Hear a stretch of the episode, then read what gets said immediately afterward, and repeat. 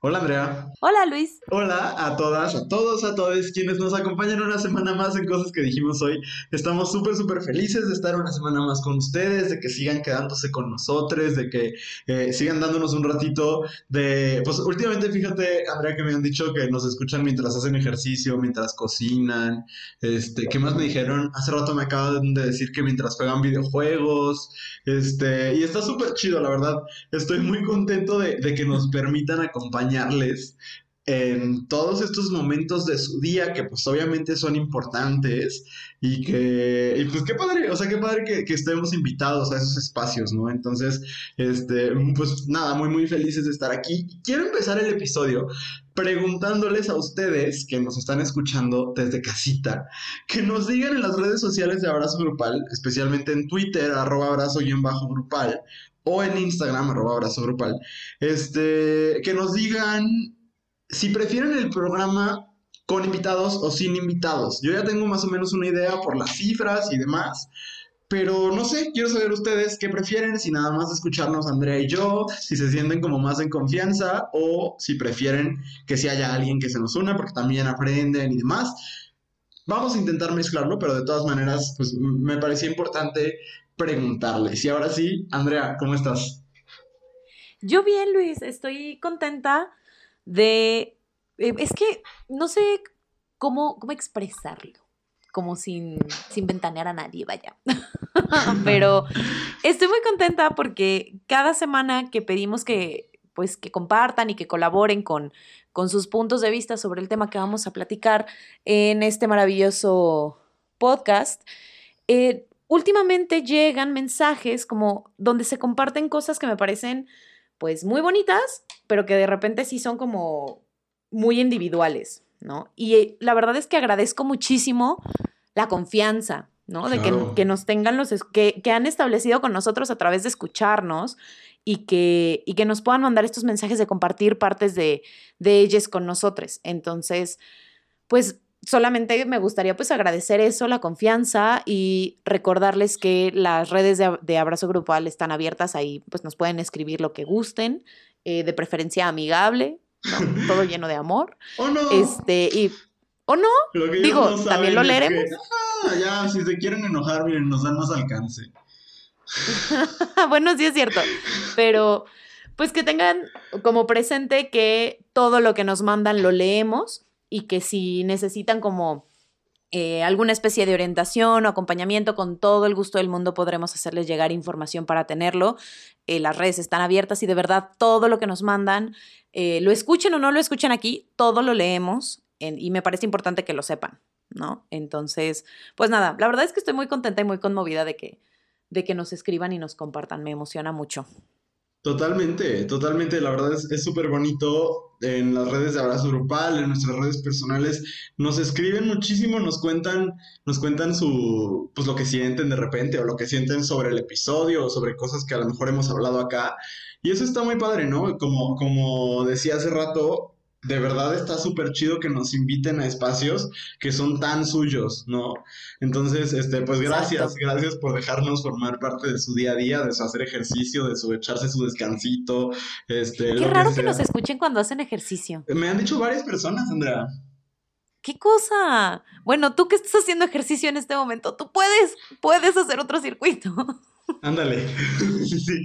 O sea, es que qué raro. Yo necesito sentir como, como que, no sé, que el ritmo me, me da energía. Y no sé si eso habla mucho de la energía de este programa, no sé. Mm. Solo se me hace curioso. A lo mejor. Muy bien, pues vamos a pasar al primer momento del programa, que es ese momento en el que sacamos lo que no nos está agradando, lo que nos tiene molestos, lo que, lo que nada más no, este, que es la queja de la semana. Y pues bueno, voy a empezar yo.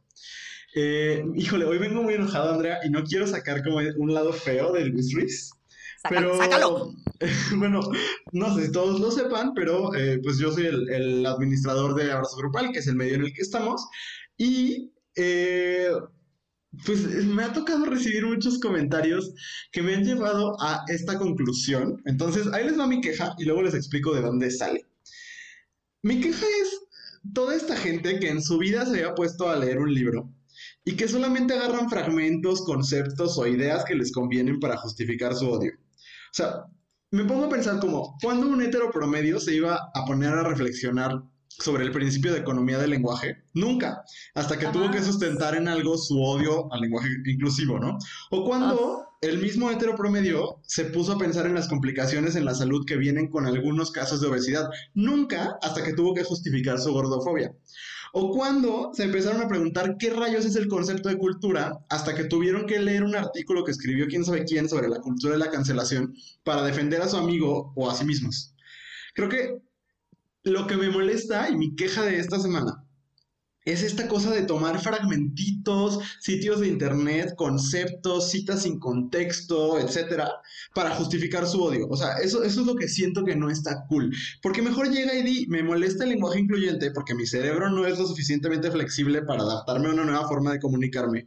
O me incomoda que los hombres cisgénero no seamos los, los únicos protagonistas de la historia. Y por eso me molesta. Pero no vengas y me digas que te molesta porque la economía del lenguaje o que te molesta porque la RAE es muy importante para ti, porque no sabes poner acentos. Entonces, ese es el asunto que a mí de verdad me está irritando mucho, porque desde que tomamos la decisión, porque no lo hacemos desde el principio, en Abrazo Grupal, de utilizar el lenguaje incluyente de diferentes formas, porque aparte ya somos bastantes colaboradores y Andrea, tú has colaborado con nosotros, tú, tú sabes que en los lineamientos, bueno, y ya estás colaborando semanalmente, en los lineamientos, yo usualmente les mando, se sugiere el uso del lenguaje incluyente, cada quien decide si lo usa o no lo usa, y entonces, al principio no lo hacíamos, ahora lo hacemos, y desde que lo hacemos, creo que encontraron la forma de decir soy homofóbico, bifóbico, lesbofóbico, transfóbico, sin decirlo, atacando la forma. Y creo que lo que me molesta es verdaderamente la hipocresía de decir que lo que te está irritando es el lenguaje español.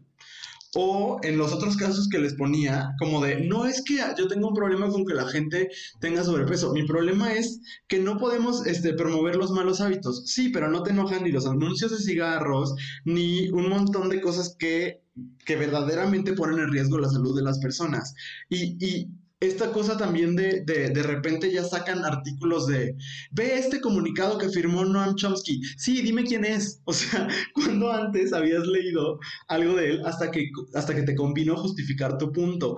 Y es ahí donde me, de verdad, me irrita, o sea, me irrita esta cosa de las dobles intenciones y de decir, ay no, es que solo es porque me importa mucho el lenguaje español, que es el más bonito del mundo. Ay, huevos, güey. O sea, verdaderamente no. Porque entonces no dirías, güey, no dirías Twitter, no dirías tuitear, no dirías sextear. Las palabras que usas todo el tiempo. Entonces, no sé, verdaderamente es eso. O sea, si quieren atacar y ser abiertamente homofóbicos, es horrible y están del lado incorrecto de la historia o abiertamente lo que sea, odiar abiertamente. Pero al menos tengan la decencia de no ser hipócritas y de no llegar y decir es porque vengo a defender a la Real Academia Española, como si fueran tu familia, tus tíos o no sé quién. Esa es, mi queja, o sea, verdaderamente eso, como la hipocresía de decir, no es homofóbico, ay, una que se me estaba yendo, hicimos una publicación, afortunadamente fue muy exitosa, sobre eh, la comedia y la comedia homofóbica. Y recibimos un montón de, comentarios que decían, uy, de todo se ofenden. yo no es que sea homofóbico, es que quiero defender la libertad de expresión. O sea, ¿saben cuántos periodistas asesinados hay en este país? Eso es un ataque a la libertad de expresión, no que alguien esté criticando a Eugenio Derbez. Entonces, son e, estos dobles motivos y este decir, lo hago porque estoy defendiendo algo que ni sé qué significa. Ay, eso me pone muy mal, me enoja mucho. Y si van a ser odiantes y si van a ser este, ignorantes o, si simplemente van a, van a alinearse a otra manera de pensar de otra época y de otro momento, háganlo, pero háganlo con el valor de decir, pues soy un homofóbico, o, soy LGBT fóbico, o soy sexista, o lo que sea. De preferencia no, de preferencia infórmense, ¿no? Y tengan empatía y sientan y sean humanos. Pero creo que lo peor es esta hipocresía de justificarte en la academia, o sea, o en, o en un artículo que leíste en el país, o e, etcétera. O sea, ese es mi verdadero como conflicto, me parece hipócrita y me parece cobarde. Y esa es mi queja de la semana, Andrea. Me encanta porque te entiendo perfecto. Porque además, este, en general, este, como dices, el, el ¿cómo lo dijiste? ¿El heterosexual promedio? sí, vamos a ponerle eh, Juan Carlos. Ok, el Juan Carlos promedio, este, muchas veces ni siquiera se da el tiempo de leer las cosas completas, ¿no? Y es como, ya vi 15 minutos del documental, ya leí tres párrafos, ya leí un concepto de Wikipedia y entonces me siento capacitado para, para emitir mi opinión disfrazada de argumento, además, ¿no?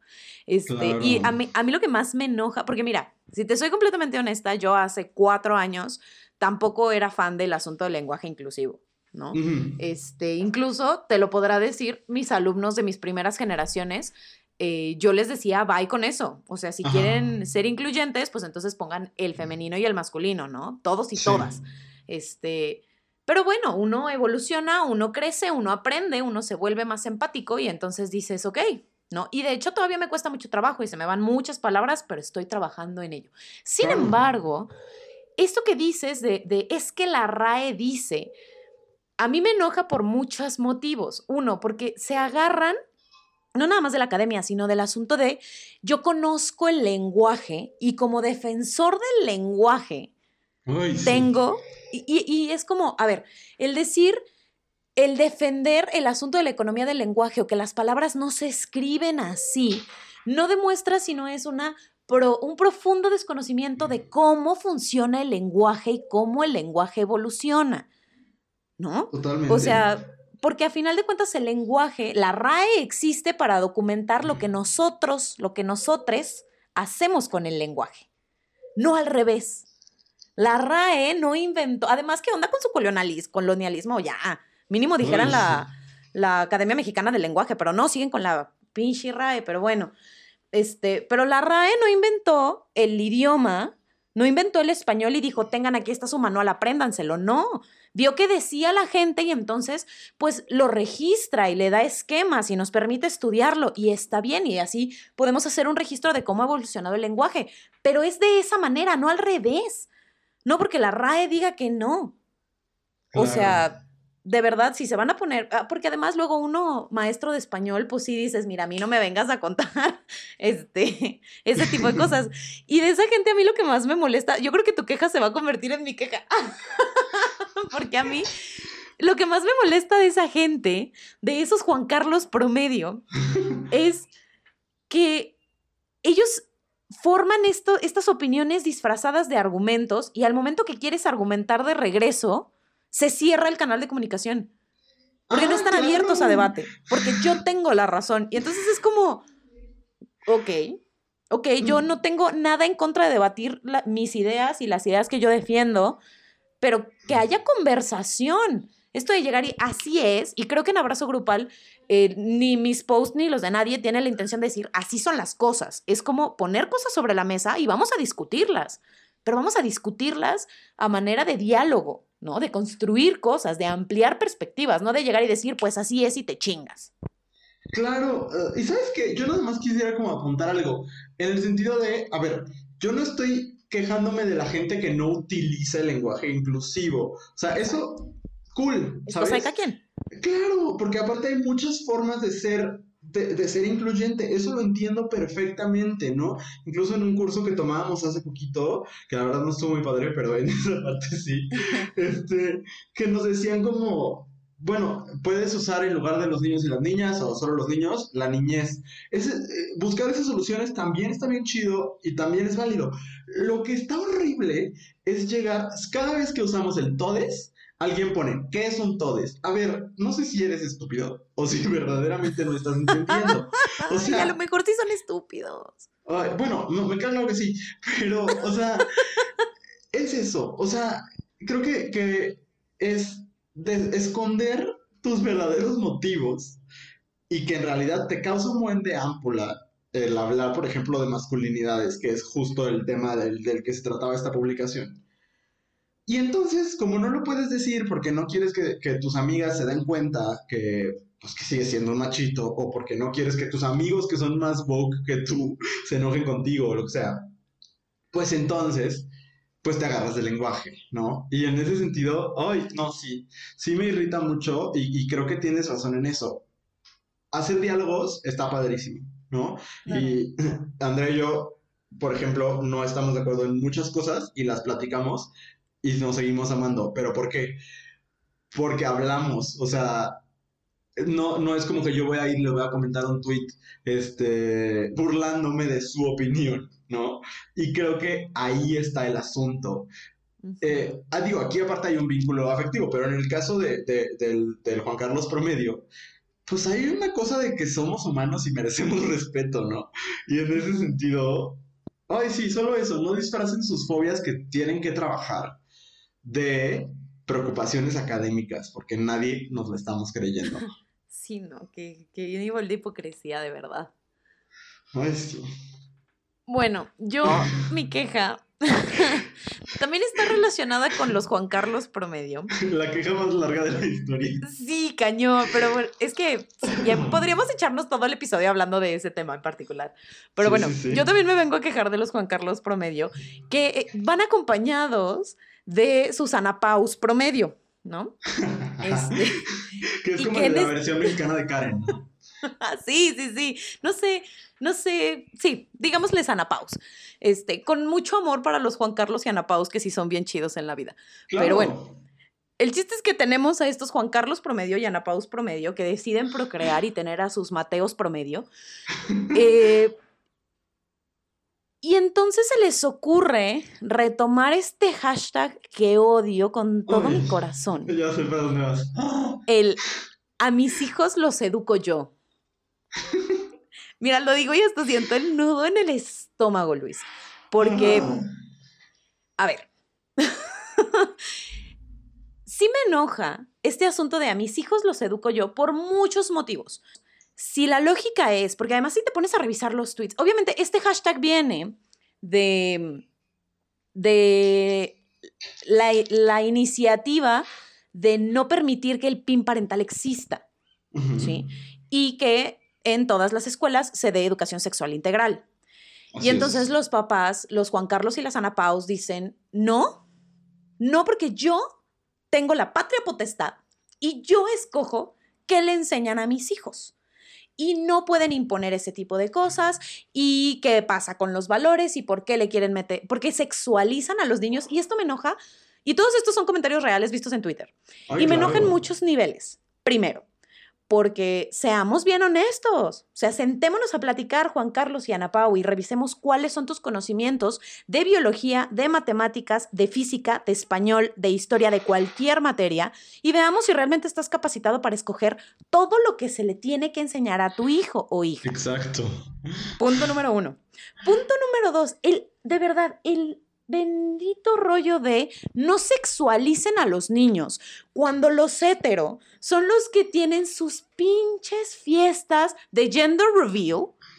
Y sus preguntitas de para cuándo la novia. Ay, es que es bien horrible. O el niño chiquito que este, se le queda viendo a la chava o la, la agarra o lo que sea. Y ay, no, es que es bien pillo desde chiquito. No manches, es un bebé. Es un bebé. O sea, ese tipo de cosas es como, a ver, o sea, creo que de verdad ese es el motivo, ese es el motivo, Ana Pau, por el que no te podemos dejar a ti enseñarle a tus hijos esas cosas, porque tú no lo entiendes, no lo entiendes. Y entonces, es, si de verdad fuera el rollo de a mis hijos los educo yo, ok, échate el paquete completo, pero para eso demuestra que sabes. ¿No? Claro. O sea, si de verdad sigues pensando que el imen se tiene que enseñar como parte de los órganos sexuales, pues entonces vamos para atrás. Vamos para atrás porque no tienes el más mínimo conocimiento de qué está pasando, ¿no? Entonces eso me enoja mucho. Y en ese paréntesis, en ese enojo, porque no todo puede ser malo, de verdad la comunidad K-popera, o sea, les amo muchísimo porque agarraron el hashtag y entonces están subiendo videos de, de BTS con el hashtag para enterrar todos estos comentarios horribles, ¿no? De BTS y de Blackpink. Y me parece hermoso. Hermoso que esa sea la respuesta tan tranquila, tan pacífica para esconder un discurso que está lleno de desinformación y de un, también un rollo homofóbico muy, muy evidente.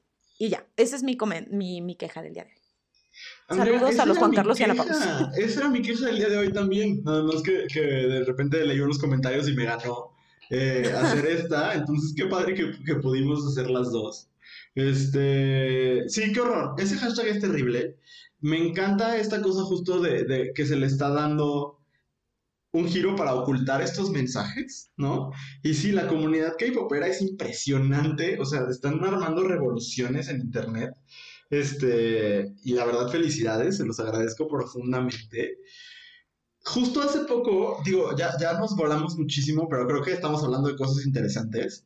En eso que tú, que tú decías, Andrea, hace un tiempo, un, un antro acá en, en León, donde nosotros grabamos, bueno, un bar, subió una foto de unas chicas trans que fueron, este, pues ellas felizmente a pasar su fin de semana. eh, antes de que empezara todo este asunto. Y en los comentarios empezaron a poner cosas horribles. Este, este reto, o esta, no es reto, esto, esto pues como meme que traen los heterosexuales, de poner de, te está buscando y una persona que les parece fea. Una tras otra. Horrible, horrible. Ajá, Sí, sí. qué Y entonces en los comentarios de esta persona, de estas personas, mujeres trans, ponían, "Ah, esta se muere por ti, no sé qué, como te gustan, cosas horribles, sin pensar que eran personas reales y personas que, que viven en su misma ciudad y, y que, que estaban leyendo esos comentarios, ¿no? No, es, no, no, no era como alguien que rara vez, no era una celebridad que también está súper mal, pero es alguien que evidentemente va a llegar a leer el comentario porque son chicas que fueron a ese bar y querían ver la foto que se subió de ellas. Y algo que me gustó mucho, por eso me- yo sé que ahorita parece que no tiene nada que ver, pero justo entre colectivos LGBT de acá de, de Guanajuato, se empezaron a, a organizar y empezaron a poner puros stickers y, y GIFs de cosas bonitas, ¿no? De Bob Esponja, de lo que sea. O comentarios de ustedes muy bien, qué guapas, whatever para enterrar el discurso de odio, porque le estaban poniendo cosas que evidentemente no me atrevo a repetir acá, pero aparte que no se le deberían decir a nadie, a nadie nunca, bajo ninguna circunstancia. Y en ese sentido, eso que tú me estás contando, porque aparte hace rato me dijiste lo de los K-poperos, pero no, no me dijiste por qué. Y entonces, ahorita que me cuentas eso, me vino a la mente esta historia. Y dije, qué padre cuando, a pesar del discurso de odio, también se aprovecha como para darle la vuelta y demostrar que no estamos solos, ¿no? Eso está bien padre. Sí, es, es muy hermoso y de verdad, gracias a toda la bandita K-popera que hace este tipo de cosas y que de verdad se, se trata de, de combatir. Creo que ese, ese es el ejemplo, ese, es, ese ejemplo que cuentas tú, Luis, y lo- todo lo que han estado haciendo lo- eh, la bandita K-popera eh, con este tipo de discursos de odio. Es la- el ejemplo más claro de que todos esos discursos de odio, la manera que tenemos de combatirlo es haciendo comunidad y respondiendo de manera amorosa. Más que gritándonos, sí, estoy totalmente Exacto. de acuerdo. Ay, Andrea, estamos en un mismo canal el día de hoy.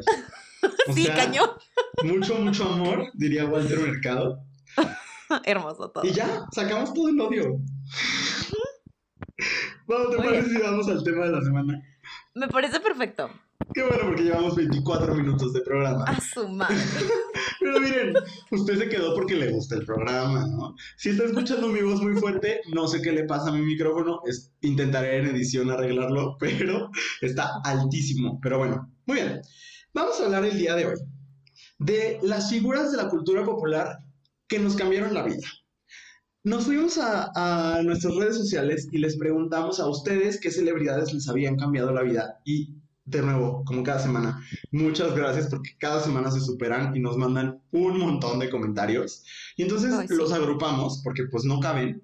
Y eh, Andrea, ¿te parece si primero platicamos sobre lo que nos dijo eh, la audiencia y luego ya platicamos sobre los nuestros? Sí, me parece perfecto. Eh, tratamos de agruparlos como, porque creo que la mayoría de los que nos enviaron cabían en categorías similares, ¿no? Entonces, eh, una primera categoría que nosotros hicimos fue aquellos que nos ayudaron a, o les ayudaron a ustedes, a definir cuestiones de su sexualidad o por el apoyo abierto que hacen a la comunidad LGBT En esta categoría tenemos a, no sé cómo pronunciarlo, así que solo lo voy a leer, eh, a Troyes Iván, a Joy de Jesse Joy, a Pepe de Pepe y Teo, a Loren Jauregui, Ricky Martin, Madonna, Cher, LP y Halsey. Halsey. Halsey. y así. Qué padre, o sea, creo que lo que estuvo muy chido, sobre todo por el, corte de, del medio en el que estamos, pues, pero nos llegaron muchos mensajes, porque aparte estos se repitieron varias veces, ¿no? De, de personas que decían, eh, por ejemplo, ¿no? En el caso de Joy, que es de los más recientes, decía, me encanta su música, su voz y sobre todo su apoyo a la comunidad, ¿no? O cuando hablaban de, de Troy Van también, me ayudó a aceptar mi sexualidad. O sea, como, como estas figuras que por, el, por eso me parece tan importante salir del closet como acto político, porque eh, justo y, y, bueno, Ricky Martin fue de los primeritos en, en, en hacerlo, por lo menos en, en, el mercado del pop latino. Este, y me parece bien importante porque ahora vemos con estas historias que nos cuentan nuestros escuchas como de, pues claro, tú lo estás viendo y dices, ah, cabrón, pues él es exitoso, la gente lo admira. Y es como yo, de cierta forma, ¿no? Ajá.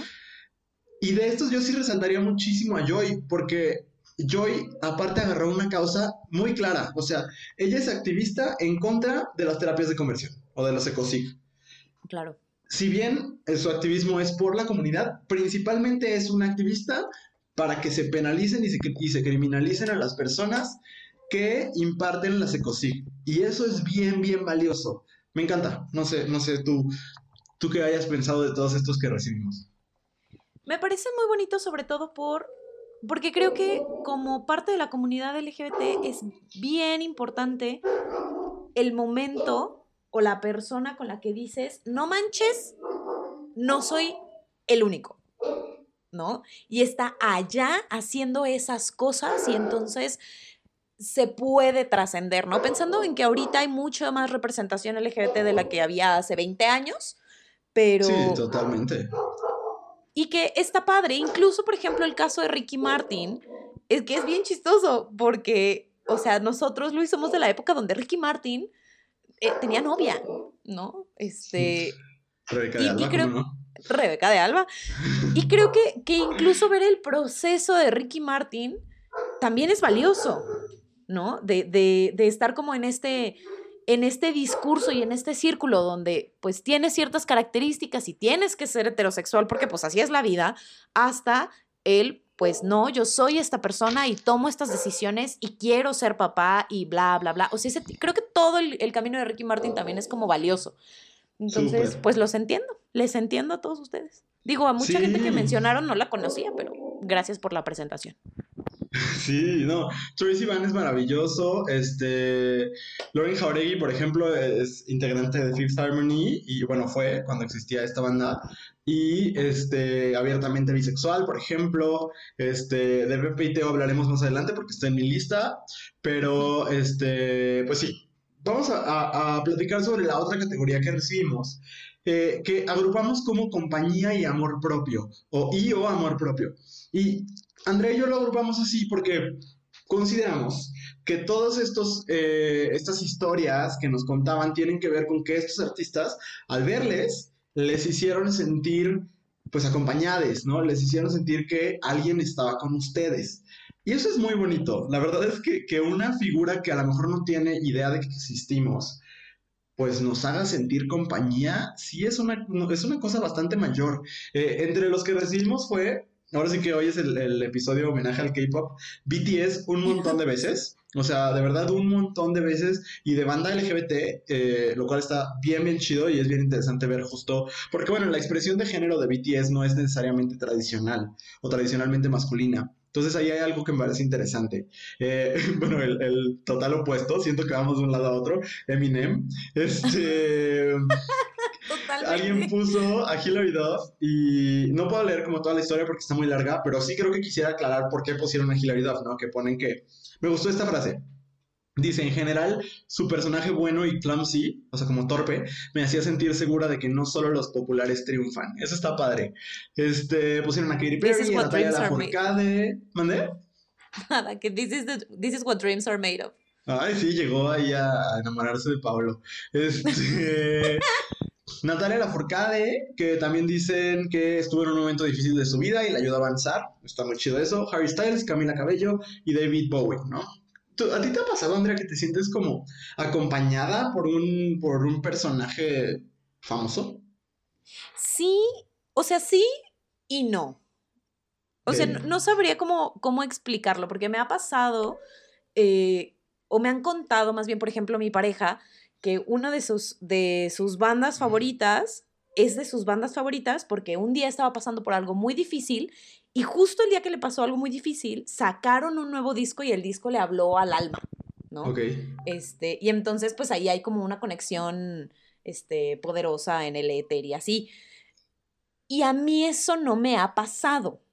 Como, que, como que sentir que se, se, alinearon las estrellas y entonces esta persona me mandó, eh, o, el, o el universo me mandó esto en el momento en el que yo lo necesitaba, como que no lo tengo identificado. Pero sí me, o sea, si hay gente que lo que han creado me habla. Y entonces es como, me siento así, lo voy a escuchar y entonces es como, e, es, similar a la, o sea, no es lo mismo, pero es similar a la sensación cuando sales de terapia de decir, ay, todo se está arreglando de alguna manera. Sí me pasa, ¿no? Y, y, me pasa con personas muy específicas, como, o con, sobre todo con la, con la música me pasa, ¿no? Creo que a todos. Eh, particularmente con, con, un disco de Lady Gaga que es como, no, hoy no tengo cabeza para el mundo, entonces lo escucho, me siento, me relajo, conecto con ella y con Joan. Yo sé que no te gusta, pero, pero me habla Luis Ruiz, me habla el disco. Sí, a ella también le habló su tía que nunca conoció para que le pusiera así.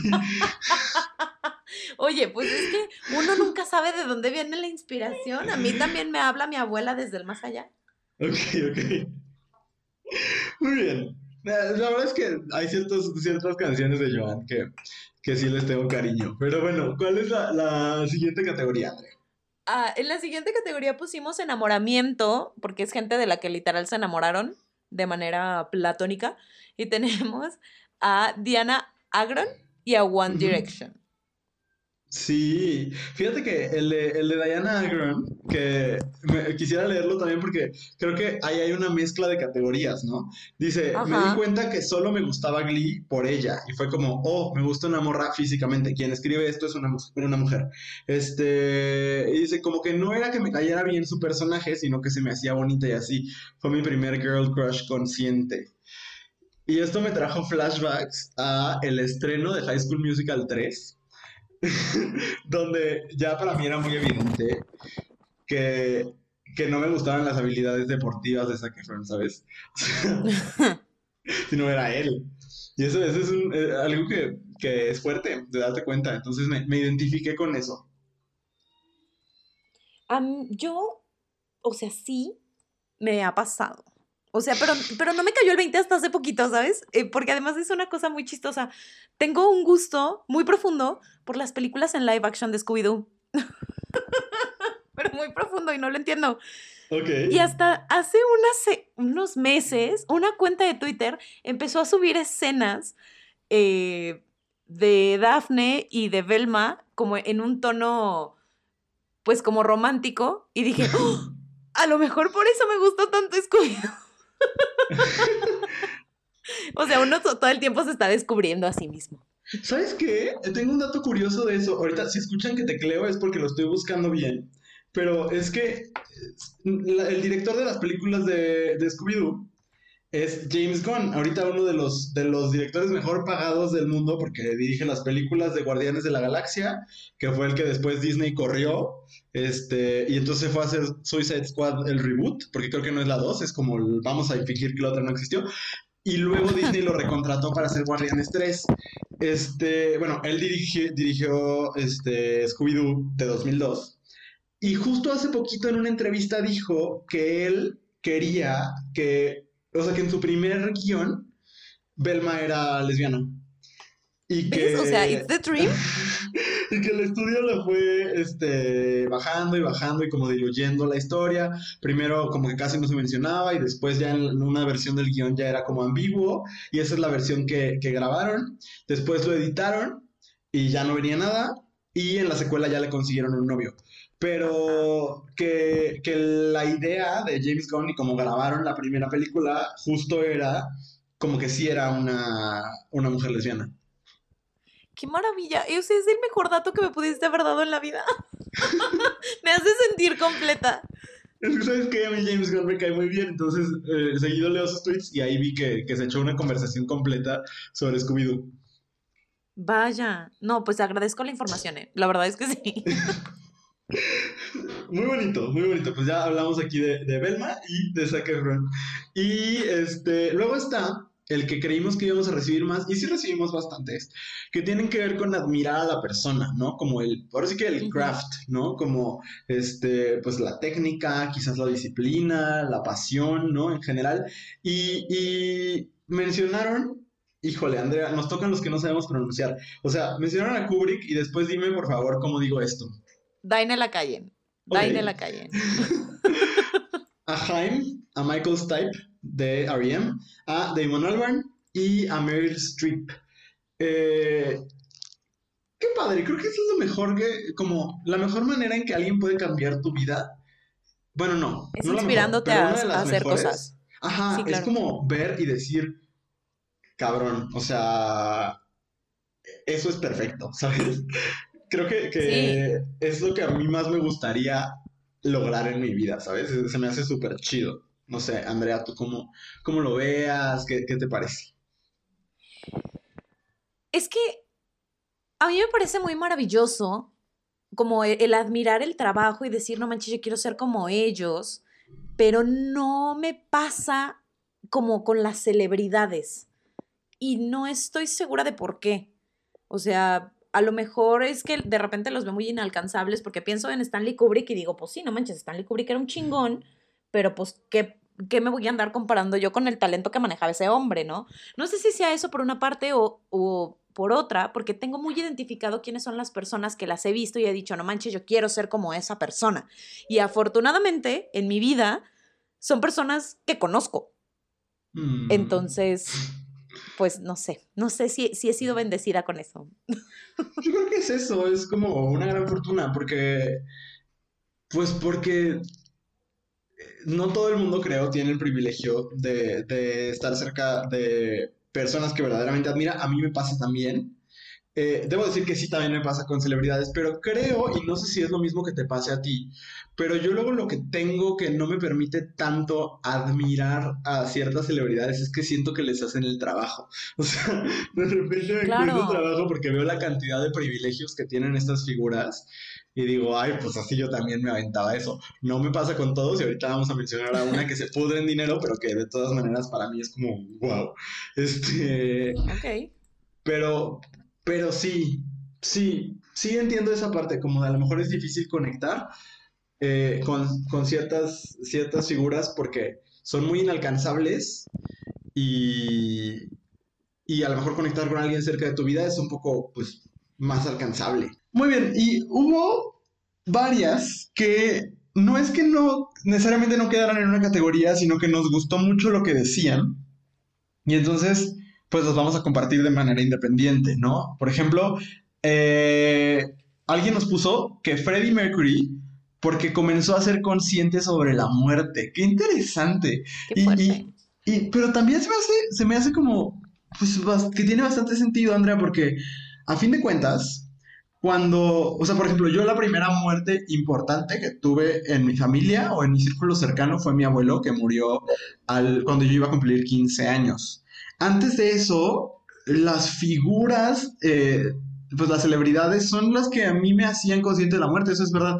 O no necesariamente las celebridades. Yo recuerdo muy bien, por ejemplo, cuando murió Juan Pablo II. Este, no sé por qué, pero lo recuerdo muchísimo. Este, porque era yo un niño muy católico, yo creo que por eso. Pero Once upon a sí, time. Once Upon a Time, así es. Pero sí, qué interesante, ¿no? Porque sí te vas dando cuenta de cosas que a lo mejor todavía no están en tu círculo cercano, como la diversidad sexual o como la muerte.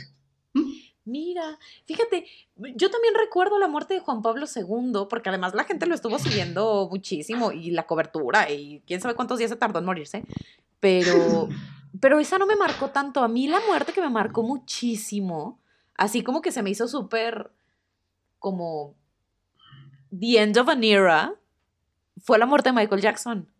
Ah, también, sí. O sea, es así, a mí me pegó durísimo, hasta mi mamá me decía, bueno, ¿qué te pasa? Y yo, es que se murió Michael Jackson, o sea, sí, es, fue muy fuerte para mí, pero creo que sí nos ayuda como a dimensionar otras cosas. Creo que también como el ver el, luto colectivo también es muy impresionante. No. ¿Fuiste al cine a ver la película de Michael Jackson? No, no, o sea... Yo sí.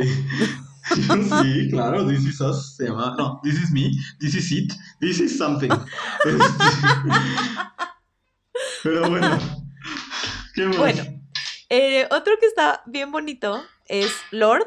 Me cargó toda la preparatoria, me ayudó a sentirme válido y menos solo.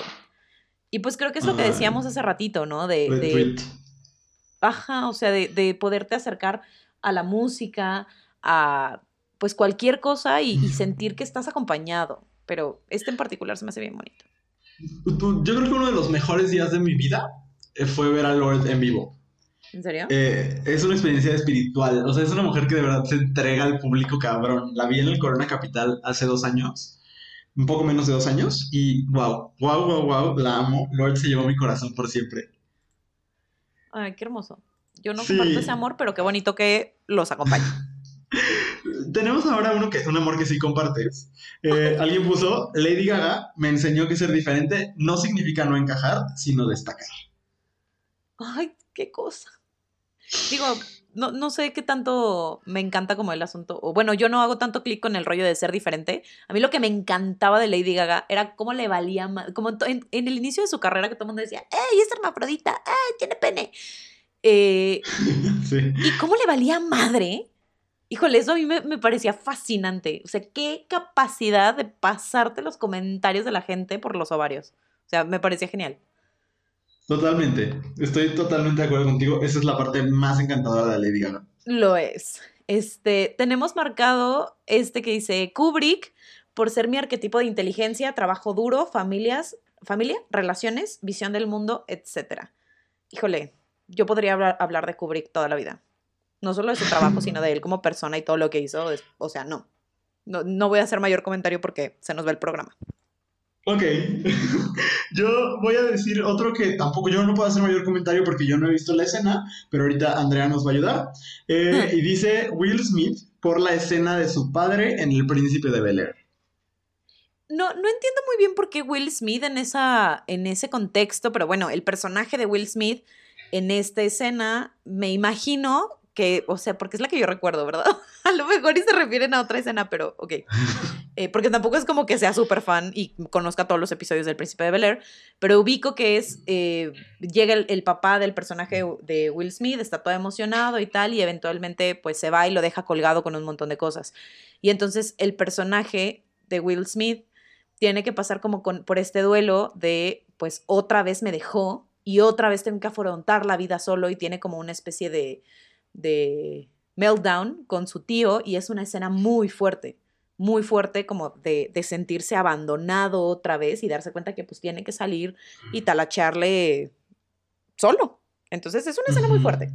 Quiero pensar que se refiere a esa escena. Y no sé por qué pondría a Will Smith particularmente, pero, pero bueno.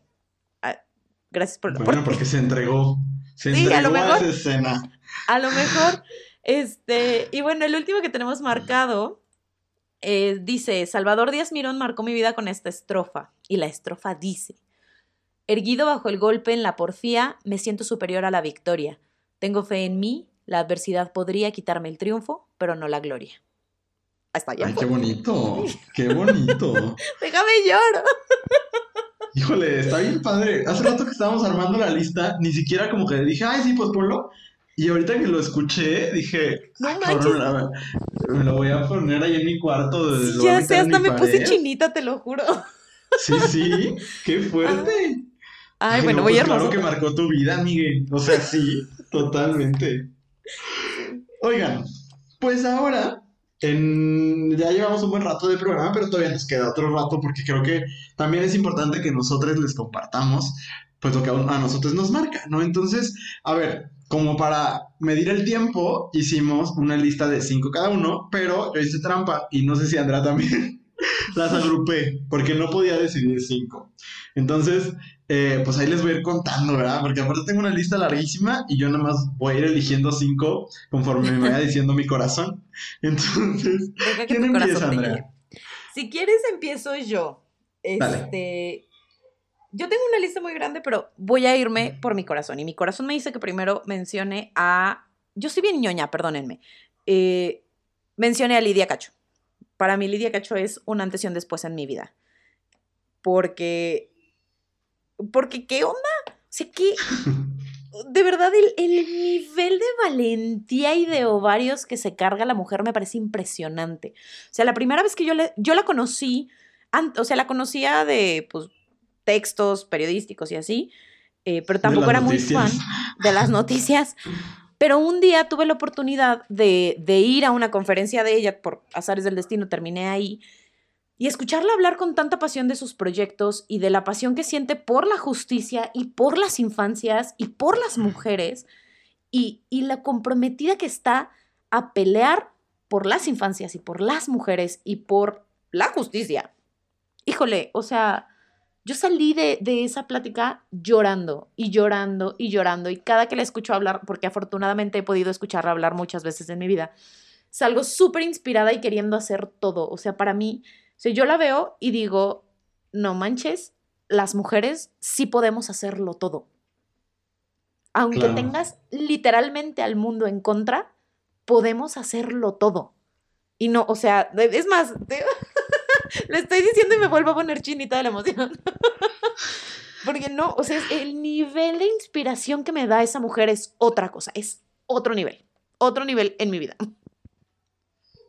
Es fascinante, fascinante. O sea, yo solamente he tenido la oportunidad de verla una vez. Este, que bueno, esa vez tú también estabas ahí. Y sí, sí, es impresionante, impresionante. O sea, y a mí, yo, no, está en mi lista, pero me gustaría agregar algo que a mí me impactó muchísimo, que fue tal cual como dices, los ovarios de decir, toda esta gente está en la cárcel por mí, ¿sabes? O sea, me, me, quedó muy marcado eso, como no esta falsa humildad de, ay, no, pues yo aquí estoy y pues le echo ganas, sino una cosa de saber verdaderamente, pues, el tamaño de, de, persona y de mujer que es. Híjole, no, sí, sí, sí. No, y también el saber el tamaño de tu trabajo y el ser capaz de decir, ese trabajo trae un montón de consecuencias y claro que tengo miedo pero con todo y el miedo que tengo, porque obviamente está súper amenazada de todos lados, por eso no puede pisar México. No, pues está exiliada. Le mataron a sus perros y todo, o sea, horrible. Pero el poder decir, claro que me da miedo, pero no me va a detener el miedo, no me van a asustar. Es, es wow, o sea, o sea, sí me van a asustar, pero no me van a detener, es como, ¡ay, no manches! sí, me emociona cañón. Fíjate, yo dije que iba a seguir mi corazón. Y, me gusta porque creo que conforme lo que vayamos diciendo, vamos a ir eligiendo personas en nuestra lista. Y yo voy a hablar de dos mujeres que no son mis artistas favoritas. O sea, creo que algo interesante de la pregunta es, no es quiénes son tus celebridades favoritas, sino quiénes cambiaron tu vida. Y para mí, eh, eso que tú decías, como de hay un antes y un después de haberla visto, para mí hay un antes y un después de haber visto en el escenario a Bianca Marroquín. Eh, yo amo el teatro musical lo amo con toda mi alma, eh, ya lo platicamos una vez acá. Y por muchas situaciones, eh, pues yo en toda mi infancia casi no vi teatro, más bien veía videos y así, eh, pero yo antes de irme de un, a un voluntariado, mi papá y yo fuimos a la Ciudad de México, porque de ahí salía mi, mi camión, y este, mi papá y yo tenemos una muy buena relación, lo amo, y tenemos como nuestros ritos de cosas que nos unen, ¿no? Y ya habíamos ido a obras de teatro antes y así, y entonces fuimos a ver a Bianca Marroquín en Mary Poppins. Y eh, al final de la obra, Mary Poppins vuela, y entonces yo la tuve frente a mí, y en, yo no, no estaba en los asientos de hasta adelante para nada, y entonces verla así a los ojos y decir, esto que estoy sintiendo yo en este momento, es lo que quiero hacer sentir a alguien en algún momento de mi vida haciendo lo que hago, no necesariamente en el escenario, sino haciendo algo. Eh, híjole, es que e, es un nivel de talento impresionante, pero aparte creo que algo que tienen las grandes divas del teatro musical es la capacidad de hacerte sentir cosas y lo que a mí me hizo sentir Bianca Marroquín en ese escenario no me lo ha hecho sentir nadie más que Susana Zabaleta en Casi Normales.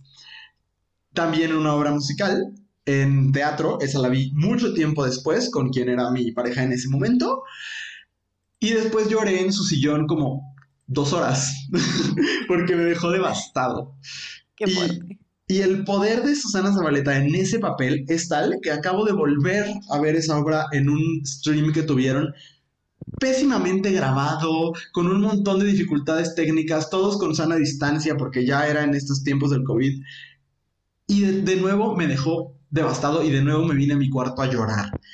Y todo cae definitivamente en el texto, digo, es un texto ganador del Pulitzer, pero en el talento de esta mujer. Entonces estas dos mujeres, Bianca Marroquín y Susana Zabaleta, las dos me hacen sentir lo que a mí me gusta que el teatro me haga sentir, que es ganas de, vi- de vivir de cierta forma, o sea, como un hormigueo extraño adentro de mí, que es una energía enorme. Y pues lo sentí por primera vez en el cuando yo vi a Bianca Marroquín en el escenario. Entonces, este, ellas, ellas cambiaron mi vida. Qué bonito.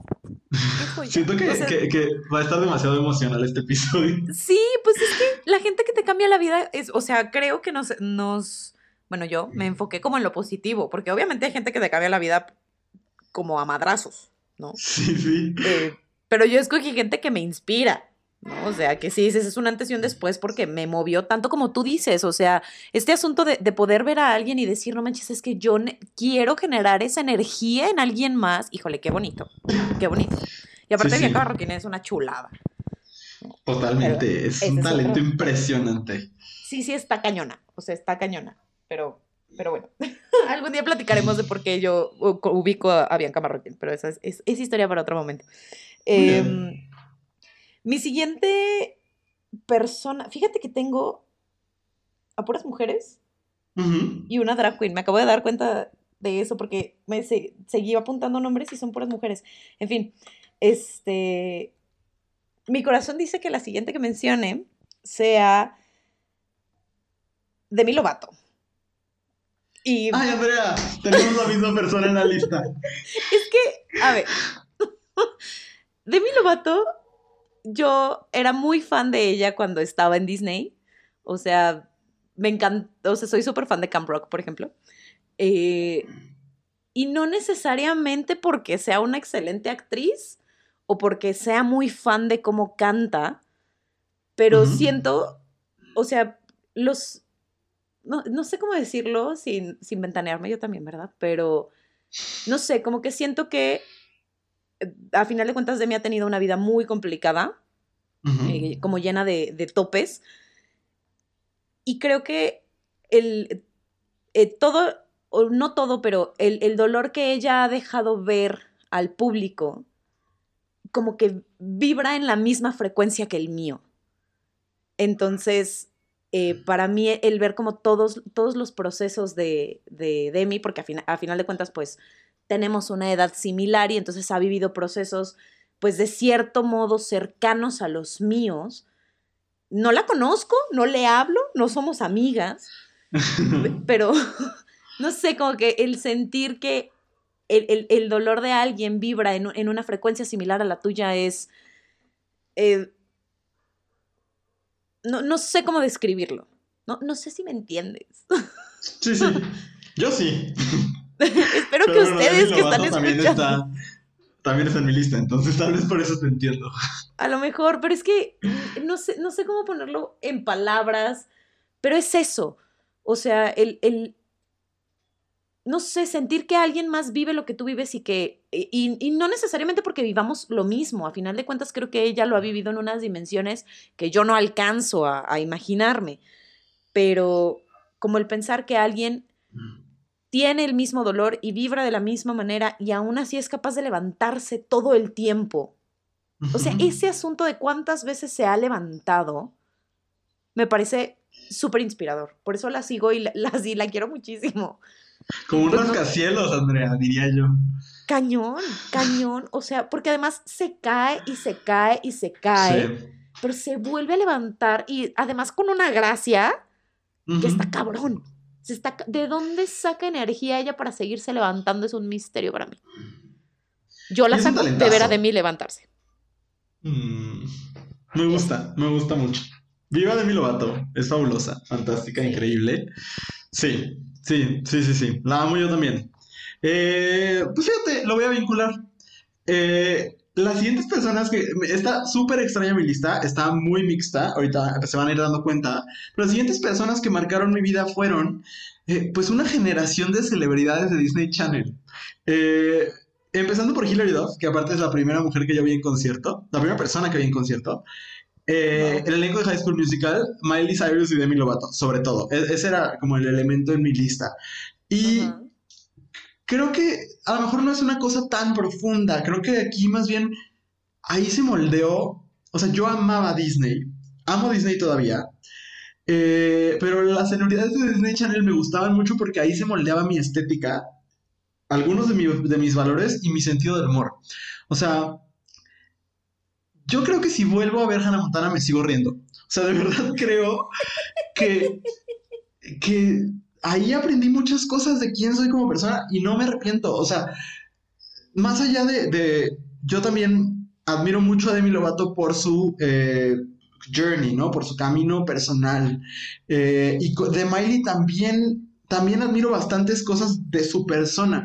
Pero yo puse a las celebridades de Disney Channel en este punto porque yo era adicto. O sea, no podría yo no ponerlo en la lista porque yo amaba ver Disney Channel. Era mi, mi escape de muchas cosas que yo todavía no entendía de mi vida, ¿no? Si bien ni, ni Lizzie McGuire, ni High School Musical, ni Hannah Montana, ni lo que sea, hablaban sobre diversidad sexual, que era como el, que es de verdad de los retos más grandes que yo he enfrentado en mi vida eso era mi escape cuando yo sentía que no encajaba en la escuela, cuando yo sentía que, este, que había algo que yo todavía no entendía de mi persona, pues podía desconectarme de eso en High School Musical, ¿no? Viéndola 200 veces y aprendiéndome las canciones, las coreografías no, porque yo nunca he sabido bailar, pero las canciones sí, ¿no?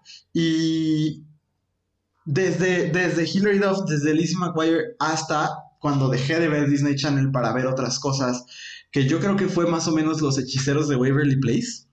Eh, ese era el, espacio donde yo me desconectaba.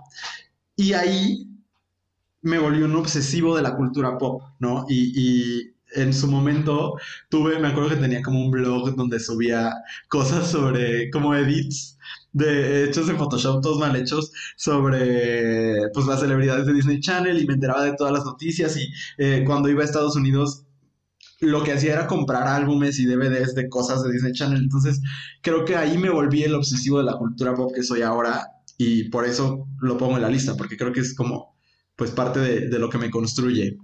Y ya. Qué bonito, qué bonito. Eh, o sea, sí. Sí, porque al final de cuentas, sin, sin consumir todo eso, porque coincido, yo consumía muchísimo, bueno, muchísimo menos de lo que lo pudiste haber consumido tú, porque yo tuve Disney Channel ya muy grande, pero le puedes preguntar a mis amigas de la secundaria, pueden acercarse a preguntar a mis amigas de la secundaria. Yo estaba obsesionada con High School Musical cañón, ¿no? Cañón. Y, creo que sí, pues a final de cuentas, son un, e, todo, creo que cualquier producto mediático puede ser un escape. Y porque honestamente ahí, ahí en muchas de las cosas que mencionas hay muchos guiños que tú dices, sí, ese guiño yo lo entiendo y vibra conmigo aunque ahí no lo vayan a decir. Y que además nos convierte pues en quien somos ahorita, ¿no? O sea, Luis no sería Luis si no, si no fuera tan fan de Disney Channel, ¿no? Andrea no sería Andrea si no se supiera todas las coreografías de High School Musical, etc. Claro. pues sí, a final de cuentas es lo que nos va formando. Pero bueno, hablando de lo que nos va formando, eh, mi siguiente persona es J.K. Rowling. Ok. Que si bien es una persona que está rodeada de muchas cosas ahorita, eh, yo tengo tatuadas las reliquias de la muerte en mi pielecita. Porque para mí, o sea, la literatura es algo que a mí me importa muchísimo. muchísimo. No es un rollo de me gusta leer y qué bonito hobby, no. A mí es, esos procesos me importan y la creación de, historias y de narrativas me importa y, y, considero que la literatura es parte de los engranes que mueven a la sociedad y bueno, o sea, es, tiene un rol súper importante en mi vida. Pero ese rol importante en mi vida lo tiene porque yo consumo literatura desde muy niña y mi primer consumo consciente de literatura fue Harry Potter, ¿no? Y entonces, gran parte de mi vida, un porcentaje muy importante de mis decisiones laborales, de mi vida cotidiana y de quién soy, existe porque esta mujer escribió estos libros. ¿no? Y porque me acompañé de estos personajes y con las películas tengo un montón de conflictos, pero con las novelas no, con las primeras siete, ¿no? Eh, sí es un rollo determinante y es de verdad tan determinante para mí que lo tengo pues solo son siete novelas, ¿no? Sí, sí, ya después salieron así como un montón de cosas extrañas, que claro ah, que, que, sigo comprando y coleccionando porque, pues, ¿por qué no? Pero, pero las siete originales, a la fecha las releo por lo menos cada dos años, porque sí me mueven cosas y me recuerdan como esta emoción por, por imaginar más, eh, como más allá de mi realidad y acercarme a otras cosas y y a muchas cosas que hay dentro de esas novelas que a mí me gustaría ver exponenciadas. O sea, no sé, es como la base de mucho de lo que soy. Como justo lo que decías ahorita tú con, con Disney Channel creo que a mí me pasaba con, con Harry Potter, ¿no? Particularmente con las novelas. Y sí creo que mucho de lo que soy el día de hoy es gracias, pues, a esos libros. Entonces. Claro. Sí. Mm, coincido totalmente, ¿eh? O sea, ay no, Andrés, es que yo recuerdo de la séptima novela no dormir hasta acabarla. O sea. Claro. Ay, no. O sea, yo creo que es bien chistoso porque eso que esa generación sentimos al leer los libros de Harry Potter cuando salían, incluso en Boyhood, que a mí es una de las películas que más me gustan, eh, es la parte donde los niños van a comprar los libros, como que yo creo que por eso me gusta tanto esa película, porque me identificaba con muchas cosas, pero... O sea, creo que eso que sentimos nosotros cuando leíamos los libros de Harry Potter, en cuanto salían, no lo va a sentir nadie nunca más. O sea, de verdad no puedo, a lo mejor ahorita, no sé, cuando salga un video de BTS, lo cual no estoy este, haciendo una comparación como si eso fuera inferior para nada. Eh, pero creo que, que, así como lo vivimos de me voy a devorar el libro y, y me voy a, voy a sentir que convivo con Hermione, Nunca, nunca en la vida, de verdad lo creo. Y, que fue una cosa como de once in a lifetime, creo que nunca antes había pasado y creo que no va a volver a pasar, de verdad lo creo. Y no, no en esa dimensión y no como tan aislado, porque eh, ¿en qué universo o, con qué elemento? O sea, yo cuando salió el, que, no sé si fue el último o el sexto, me fui a formar afuera del Sanborns a las 4 de la mañana, porque era el lugar que iba a abrir primero para tener el libro, ¿no? Este, y mi papá me llevó así, me despertó en la madrugada y nos fuimos a formar y éramos los primeros en la fila de eh, hacia afuera del Sanborns de Plaza Mayor, esperando que abrieran para poder comprar el libro. Entonces, eh, ese tipo de cosas las recuerdo y así me pongo chinita, ¿no? Y, y a, todo lugar al que voy donde hay algo relacionado con Harry Potter voy y lo tengo que consumir y lloro. Entonces, pues sí, es muy bello. sí, es muy bello. Ay, Andrea, pues hemos llegado al momento donde tengo que hablar de dos personas que no me causan nada de orgullo. Eh, y, híjole, eso nunca te lo he contado y está, está difícil de explicar, pero creo que me voy a dar a entender. Ok. Cuando yo amo hacer, hacer este podcast y antes yo tenía un programa en mi universidad y en general hacer radio o lo que sea que sea esto, como que platicar con gente a la que quiero sobre temas que me interesan, me gusta mucho. Pero yo lo empecé a consumir eh, cuando era un adolescente en un programa que se llamaba Dispara Margot Dispara de MBS Radio. Y ese programa lo conducían dos personas muy problemáticas llamadas Sergio Zurita y Horacio Villalobos. Eh, el problema con Sergio Zurita es que es un imbécil. la cosa con él es que es sumamente culto. Y entonces sabe muy bien atrapar a quien lo escucha. él es así un obsesivo de Bob Dylan.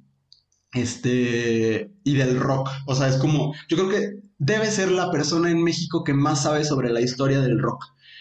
Eh, y entonces yo, yo, ellos tenían antes un programa con René Franco que se llamaba La Taquilla. Y yo me acuerdo que cuando yo salía de la primaria, mi mamá lo tenía puesto y cuando yo me subía le quitaba.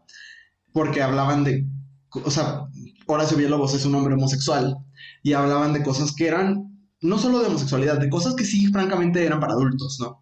Y yo siempre le decía a mi mamá, por favor, déjalo y por favor, déjalo. Y cuando ya tuve la edad para no preguntar, más o menos a los 12 años que ya yo tenía mi computadora, pues empecé a escuchar el programa. Y estos dos se fueron e hicieron su propio programa, que te digo, se llamaba Dispara, Margot Dispara, y hablaban, era el único, el único espacio donde hablaban en español sobre el arte de hacer televisión, por ejemplo, que es algo que si tú prendes la tele, pues ves que hablan de mobiliarios y New York. Ese chisme está viejísimo, ¿verdad? Pero como de, de cosas este, muy, pues muy, muy superficiales y que no era lo que a mí me interesaba. A mí lo que me gusta del espectáculo es el craft, ¿no? O sea, es tal cual el proceso de hacer cosas. Y entonces este hombre iba cada año al festival de Sundance y, tenía como un montón de cosas que para mí era como, wow. Y sí, me cambió la vida porque ahí aprendí a hacer las cosas que me gusta hacer ahora. Sin embargo, Sergio Zurita es un hombre sumamente machista y es un hombre que tiene muchos asuntos de transfobia, muchos asuntos de clasismo, eh, como que se le descompuso la cabeza en el odio al presidente. Y entonces, en, de estas cosas que dices, odiar al presidente está súper bien si es lo que tú quieras, pero se convirtió en una persona muy clasista y dejé de escucharlo por principios. Eh, por otro lado, este hombre, Horacio Villalobos, tuve la oportunidad de entrevistarlo una vez, fue muy amable. Este, y bueno, él trajo a México un corazón normal, la obra de Larry Kramer, que es uno de, las, de los textos que a mí me han cambiado la vida. Entonces, para mí sería como muy imposible no mencionarlos en la lista. No puedo decir que admiro a ninguno de los dos, pero sí que aprendí a hacer muchas de las cosas que hago y a consumir muchas de las cosas que consumo, gracias a que ahí aprendí quiénes eran los Rolling Stones, quién era, este, quiénes eran The Velvet Underground, eh, quién era Bob Dylan, eh, Philip Roth, un montón de, de, personajes que yo no hubiera sabido quiénes eran si no lo hubiera escuchado en ese programa de radio. Entonces, eh, sí, o sea, cuando estaba haciendo la lista dije, híjole, ninguno de los dos me cae bien, pero no los puedo no poner porque sí me cambiaron la vida. Entonces, pues ahí está. Eso es. Pues mira, o sea, no, no todo el mundo que nos cambia la vida es gente que nos cae bien. o sea, pues no desgraciadamente. O sea, está chido. Que nuestra vida cambie constantemente. no, y que pues, seamos capaces de crecer a partir de experiencias diversas, ¿no? No solamente de la gente con la que empatamos. Claro, Sí, sí, a mí me dolió mucho cuando empecé, creo, a tener, o sea, no es que ellos hayan cambiado el discurso, es que yo empecé a tener criterio. Claro. Y entonces cuando me fui dando cuenta que, que no, yo no creía para nada lo que ellos estaban diciendo, entonces sí fue como, híjole, pues los voy a dejar de escuchar. y entonces, sí, fue fuerte, pero bueno, ahí están, ahí están las cosas y creo que sí me cambió la vida. Pues mira, justo en el tono de eh, hacerle honor a la gente que, que, nos ayuda con el criterio, ¿no? O sea, tú mencionas a las personas que dejas de consumir o que dejas de... Sí, que dejaste de consumir a partir de generar criterio. Yo quiero mencionar a, una, a dos de las personas que me ayudaron a generar ese criterio, porque mi proceso de reconstrucción de muchas cosas, incluidas cuestiones sobre raza, género, etcétera, eh, pues es relativamente reciente, ¿no? Eh, son temas que en mi núcleo familiar no existen y pues que he tenido que encontrar en otros espacios. Y dos de las personas que más me ayudaron en esos temas son dos escritoras, que es Nuria Varela y Toni Morrison. Eh, mm. Nuria Varela fue como mi primer acercamiento fuerte al feminismo, de verdad de leerla y decir, no manches, ¿cómo es posible que no me diera cuenta de esto y esto y esto y esto y esto y esto. O sea, así como me cayó la bomba de leer un libro de esta mujer y decir, ¿qué pedo? O sea, ¿cómo es que yo no sabía? o cómo es que yo no me daba cuenta, o cómo es que no, no noté esto, o cómo es que ignoraba tal. O sea, el golpe de realidad que me dio leer esta mujer fue impresionante. Y a partir de ahí fue una tras otra, tras otra, tras otra, hasta pues ir en el camino en el que estoy ahorita. Me sucede algo similar con Toni Morrison, y con Toni Morrison no necesariamente en el, en el nivel como narrativo, pues, porque sus novelas son una joya, pero ella como figura de escritora y todo lo que dice y todo lo que defiende sobre eh, las personas negras y particularmente la mujer negra en Estados Unidos, el escucharla hablar, pero además ella habla así, eh, bueno, hablaba, ay, sentí feo de decirlo, este, ella hablaba con una, con una calma y una paciencia y una precisión que yo decía, híjole, ojalá yo tenga algún día la claridad que tiene esta mujer para hablar de cosas tan difíciles y tan fuertes. Entonces, a mí ellas dos así me abrieron la cabeza y el corazón de una manera impresionante. Y creo que son las dos que me han permitido ir construyendo el camino por el que voy ahorita. ¿no? O que me abrieron las puertas para poder irlo construyendo. Qué bonito. Me gusta, me gusta mucho. Yo, híjole, eh, no pensaba agrupar estos personajes. Bueno, no. Les voy a contar de Ryan Murphy, porque eh, Ryan Murphy es el productor, pues uno de los productores más importantes de televisión en el mundo. A mí, yo creo que de las tres cosas que más me gustan en la vida es la televisión. Eh, me encanta saber de la historia de la televisión, me parece el género, bueno, el formato que ahorita mucho más eh, experimenta y en ese sentido eh, Ryan Murphy es famoso por Glee, por Pose, por American Horror Story, por American Crime Story. También tiene una serie en Netflix que se llama The Politician. antes, hace mucho tiempo, hizo Nip Talk. Y justo mi hermana me compartía que también su personaje sería Ryan Murphy. Y es que nos ha abierto, o sea, yo me identifico mucho con su camino porque evidentemente él, es mucho mayor que yo, pero hemos ido aprendiendo juntos, en cierta, de cierta forma. Eh, Glee fue la primera serie en la que yo vi personajes LGBT que se parecían a mí, con los que yo me podía identificar. Uno de ellos, eh, Santana, interpretada por Naya Rivera, que paz descanse. Eh, pero muchos, muchos, una gran diversidad. Sin embargo, Glee tenía eh, por ejemplo, eh, personajes trans interpretados por, por personas cisgénero, cosas como de raza no muy bien entendidas, cosas, ¿no? De su tiempo, pero para mí fue un wow, esto se puede. Y me acuerdo de hablar con mi mejor amigo Diego, a quien le mando saludos, y decir, todavía sin salir del closet con él, y decirle, es que la historia de Kurt y de Blaine me gusta como yo mismo descubriéndome a través de esa historia. Y entonces eso pues cambió mi vida.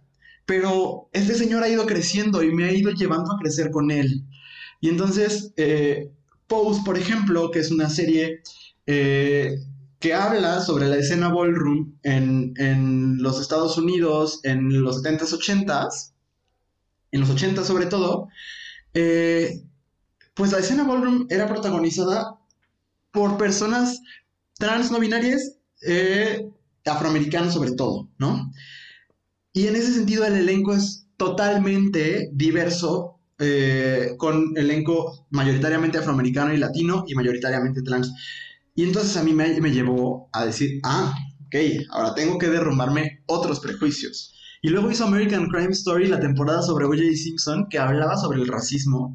Y me hizo cuestionarme cosas, y sobre el racismo y sobre el sexismo, porque el personaje de Marsha en, ese, en, en esa serie es enorme. Y entonces, pues sí, yo le agradezco mucho a Ryan Murphy que a partir de contar historias me haya cambiado la vida y a partir de eso abrazar lo extravagante y lo queer me haya permitido a mí por lo menos plantearme la posibilidad de abrazar eso en mí y entonces, por eso Ryan Murphy me cambió la vida. Y ya.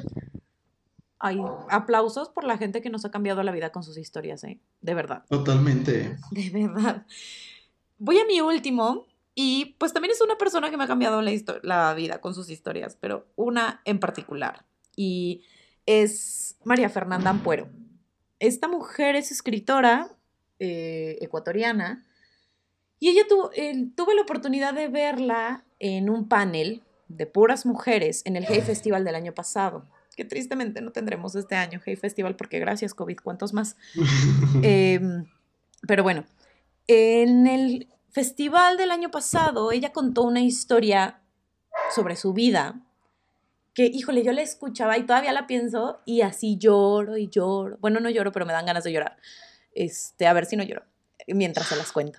Porque ella hablaba, el panel era sobre mujeres y estaban hablando de feminismo y así, y uno de los temas que, que tocaba María Fernanda era el asunto del el body shaming, ¿no? No propiamente el body shaming, sino el asunto de siempre tener que decirles a las mujeres, o que siempre nos dicen a las mujeres, que tenemos que ser petit, tenemos que vernos delgadas, que no se te note la celulitis, la panza, el no sé qué. Y entonces ella contaba una anécdota de cuando ella era niña, ella tenía un, disfraz de la Mujer Maravilla que le gustaba muchísimo y se ponía todo el tiempo porque pues ella no era una niña, ella era la Mujer Maravilla, Este, y un día alguien, no recuerdo quién, eh, le dijo que ya no se pusiera ese disfraz porque se veía gordita. Y entonces e, ella contaba la anécdota de decir, en ese momento, pues dejé de ser la Mujer Maravilla. Porque la atención estaba en algo completamente diferente. Y de, y de cómo desviar este asunto y dejar de sentirte súper poderosa por algo para volver, para como ser muy, muy consciente de cosas de las que no tendrías por qué ser muy consciente. ¿no? Este. Y entonces esa historia, el día que yo la escuché, híjole, a, mí así me, removió todo.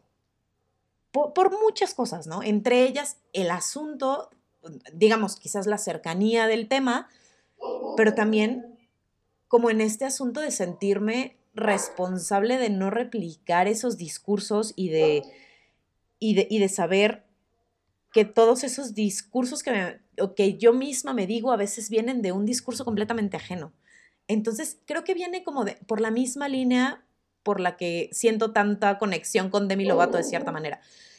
Porque, o sea, no sé, su historia vibra conmigo y, la siento y, y, me duele por ella y por mí y por todas las niñas a las que han y hemos hecho que se dejen de sentir la Mujer Maravilla para sentirse cualquier otra cosa. ¿Qué? Híjole. Pues no, qué hermoso. O sea, sí, no, no puedo decir nada más. Es más que tú me presentaste a esa escritora y, y, eh, inmediatamente compré el libro y, es maravillosa. Entonces, también gracias por eso. Y, y, sí, y gracias por compartir esa parte, de verdad. Eh, mi último, híjole, yo les dije que iba a hablar de lo tengo, pero bueno, pues ahí los quiero mucho, nomás les diré eso. Pero no voy a hablar de ellos porque eh, quiero cerrar con tres personas que eh, cambiaron mi vida por la misma razón y es porque vi un ejemplo de perfeccionismo, excelencia, innovación y pasión. De diferentes formas, Beyoncé, David Bowie y Tina Fey. Y ¿sabes qué? Creo que agregaría ahí también, ese es muy reciente en mi vida, pero a RuPaul. Eh, sí, y los cuatro, por, sí, son capitalistas por excelencia y eso no es como tan parte de mi, de mi esencia, pero son cuatro figuras cuyo trabajo es impecable.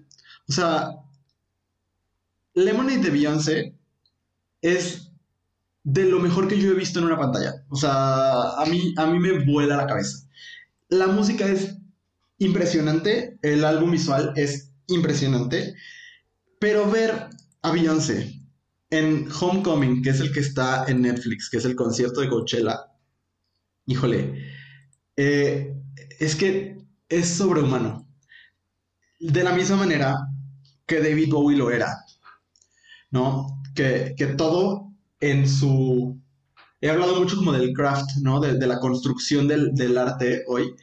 Eh, y todo era impecable y era perfecto y era excelente y no era como nada más. O sea, y pongo Beyoncé porque alguien dígame por favor si alguien en este momento en la industria del entretenimiento o antes ha hecho algo como Beyoncé. O sea, nos podemos regresar a Whitney Houston, por ejemplo, y de todas maneras era otro tipo, un tipo de artista totalmente distinto. Y, y no, o sea, creo que creo que estos cuatro personajes, porque menciono también a Tina Fey, porque creo que es lo mismo. Tina Fey me parece una figura problemática que de repente no entiende bien por qué ciertas cosas que dicen, no, o sea, son bastante racistas, por ejemplo. Eh, pero igual, un guion escrito por Tina Fey es pulidísimo, o sea, está tan trabajado, el, el uh, no sé, o sea, eh, y, de RuPaul me parece que lo mismo, o sea, creo que son cuatro figuras, y, y me concentro sobre todo en Beyoncé y en David Bowie, que el, el, proceso de crear algo que va a vivir para siempre les vuelve legendarios, o sea, creo que, que lo que más amo yo en la vida es trabajar, pero no trabajar por trabajar, sino entregarle mi corazón a proyectos que tienen mi corazón, o sea, proyectos que, que, me significan cosas, como este incluso, ¿no? O sea, que Andrea y yo le dedicamos un buen ratito a pensar el programa, a, todo. Y creo que por eso me cambió la vida ver en diferentes momentos a estos personajes hacer las cosas de manera perfecta, o sea, hacer las cosas con una pasión. E, En el documental se, se ve cómo Beyoncé después de parir en el de Homecoming, está en ensayo tras ensayo tras ensayo hasta hacer la obra maestra que vimos. Ya casi sale Black is King. Cuando salga les platico. Pero, wow, no, de verdad, ellos cambiaron mi vida por eso. Y ya. Wow. Creo que ese fue tu homenaje a las personas intensas. Uy, sí, sí, sí, sí. Este programa es un homenaje a las personas intensas. Totalmente, y me encanta, me encanta. Híjole, creo que sí. Nos pusimos medio, medio densos con nuestras celebridades, pero, pero pues mira, ya nos conocen, ya saben que somos intensos. Mm. Y pues ahí está, pues prácticamente fue abrir un pedacito de nuestro corazón y de nuestro ser, ¿no? Sí, oye Andrea, nada más me gustaría preguntarte si hubo, así aunque quieras decir los nombres, gente que se te quedó en la lista, pero que no, pues no pudimos ya platicar sobre ellos. Ah, claro, tengo este a Lady Gaga, pero uh -huh. como ya había hecho un comentario sobre ella más a, eh, hace uh -huh. un ratito, eh, a Shakira en sus primeros años sobre todo, y Fiona Apple. Y tengo también a Sasha Velour, porque uh -huh. pues gender is a construct tear it apart. Pero bueno. Uy, porque es maravillosa. maravillosa. es maravillosa. Uy. Pero bueno, es, esa era mi lista de celebridades. ¿Tú cuáles tenías que no mencionaste? Me faltó mencionar nada más a Pepe y Teo, que ya más o menos les dije, pues me gusta mucho que hagan un trabajo de representación en YouTube, la verdad. Y eh, los Top 5 de Queer Eye, porque fue la primera vez que pude ver eh, hombres homosexuales siendo felices con mi mamá sentada en el sillón. Y eso es el gran logro que yo le encuentro a Queer Eye. Ay, wow, qué hermoso. Sí, está muy padre. Yo creo que por eso, por eso les quiero tanto. Y ya, llegamos al final. O sea, no, porque hay recomendaciones, pero llegamos al final del tema de la Pero semana. vamos a echárnoslas en friega, porque no manches. Ay, miren, pues ya, si no, pues ya si se aburrieron, pues ya le quitaron. Y si no, pues aguántense tantito y les va la recomendación. Voy punto. Pero bueno, este, pues como saben, estamos encerrados todavía, espero lo estemos. Y por lo tanto, pues hay que consumir cosas de cultura, eh, no necesariamente alta, también de repente hay que escapar. Y por eso les traemos recomendaciones. Andrea, ¿Qué nos vas a recomendar? Ay, yo no les traigo escape, yo nunca les traigo escape, yo les traigo intensidad, yo, yo soy constante yo en mi intensidad. y aprovechando que platiqué de María Fernanda Ampuero, pues les vengo a recomendar un libro de ella, es un libro de cuentos que se llama Pelea de Gallos, eh, muy fácil de conseguir y es un libro sumamente violento, así se los advierto, uh -huh. pero es, es, un libro que habla de, de pues ella es de Ecuador, pero creo que muchas de las situaciones violentas que retrata en sus cuentos aplican no solamente para Ecuador, sino para México y muchos países de América Latina. Entonces, eh, y además, bueno, ella es una maestra de la narración, entonces, si tienen oportunidad de, de leer a la que para, desde el momento en el que le escuché hablar, es la Mujer Maravilla para mí, si tienen oportunidad de leer a la Mujer Maravilla este, latinoamericana, eh, léanla la verdad es que Pelea de Gallos es una joya y son cuentos, son bastante breves, entonces pues tampoco es una cosa tan, tan intensa, ¿no? Es como un sprint, no un maratón. Y ya, esa es mi recomendación de esta semana. Es un librazo, un librazo. Sí, yo tengo recomendación doble, aunque es la misma cosa. Parece que Stars Play me paga, pero les juro que no. Eh, ya quisiera yo, pero llevo mucho tiempo esperando que esto salga en México para recomendárselos. Vayan al servicio de streaming de Stars Play, que ya saben pueden conseguir tanto en Apple TV Plus como en otros servicios de streaming o, o contratarlo solo, como sea. La serie se llama Normal People y al mismo tiempo vayan a su librería preferida, es un libro bastante popular, y compren el libro Normal People de Sally Rooney, eh, que en México se llama Gente Normal. Eh, ay, es hermoso, hermoso, hermoso. Yo ya la serie ya me la eché dos veces. Eh, es una historia de amor entre un chavo y una chava, punto.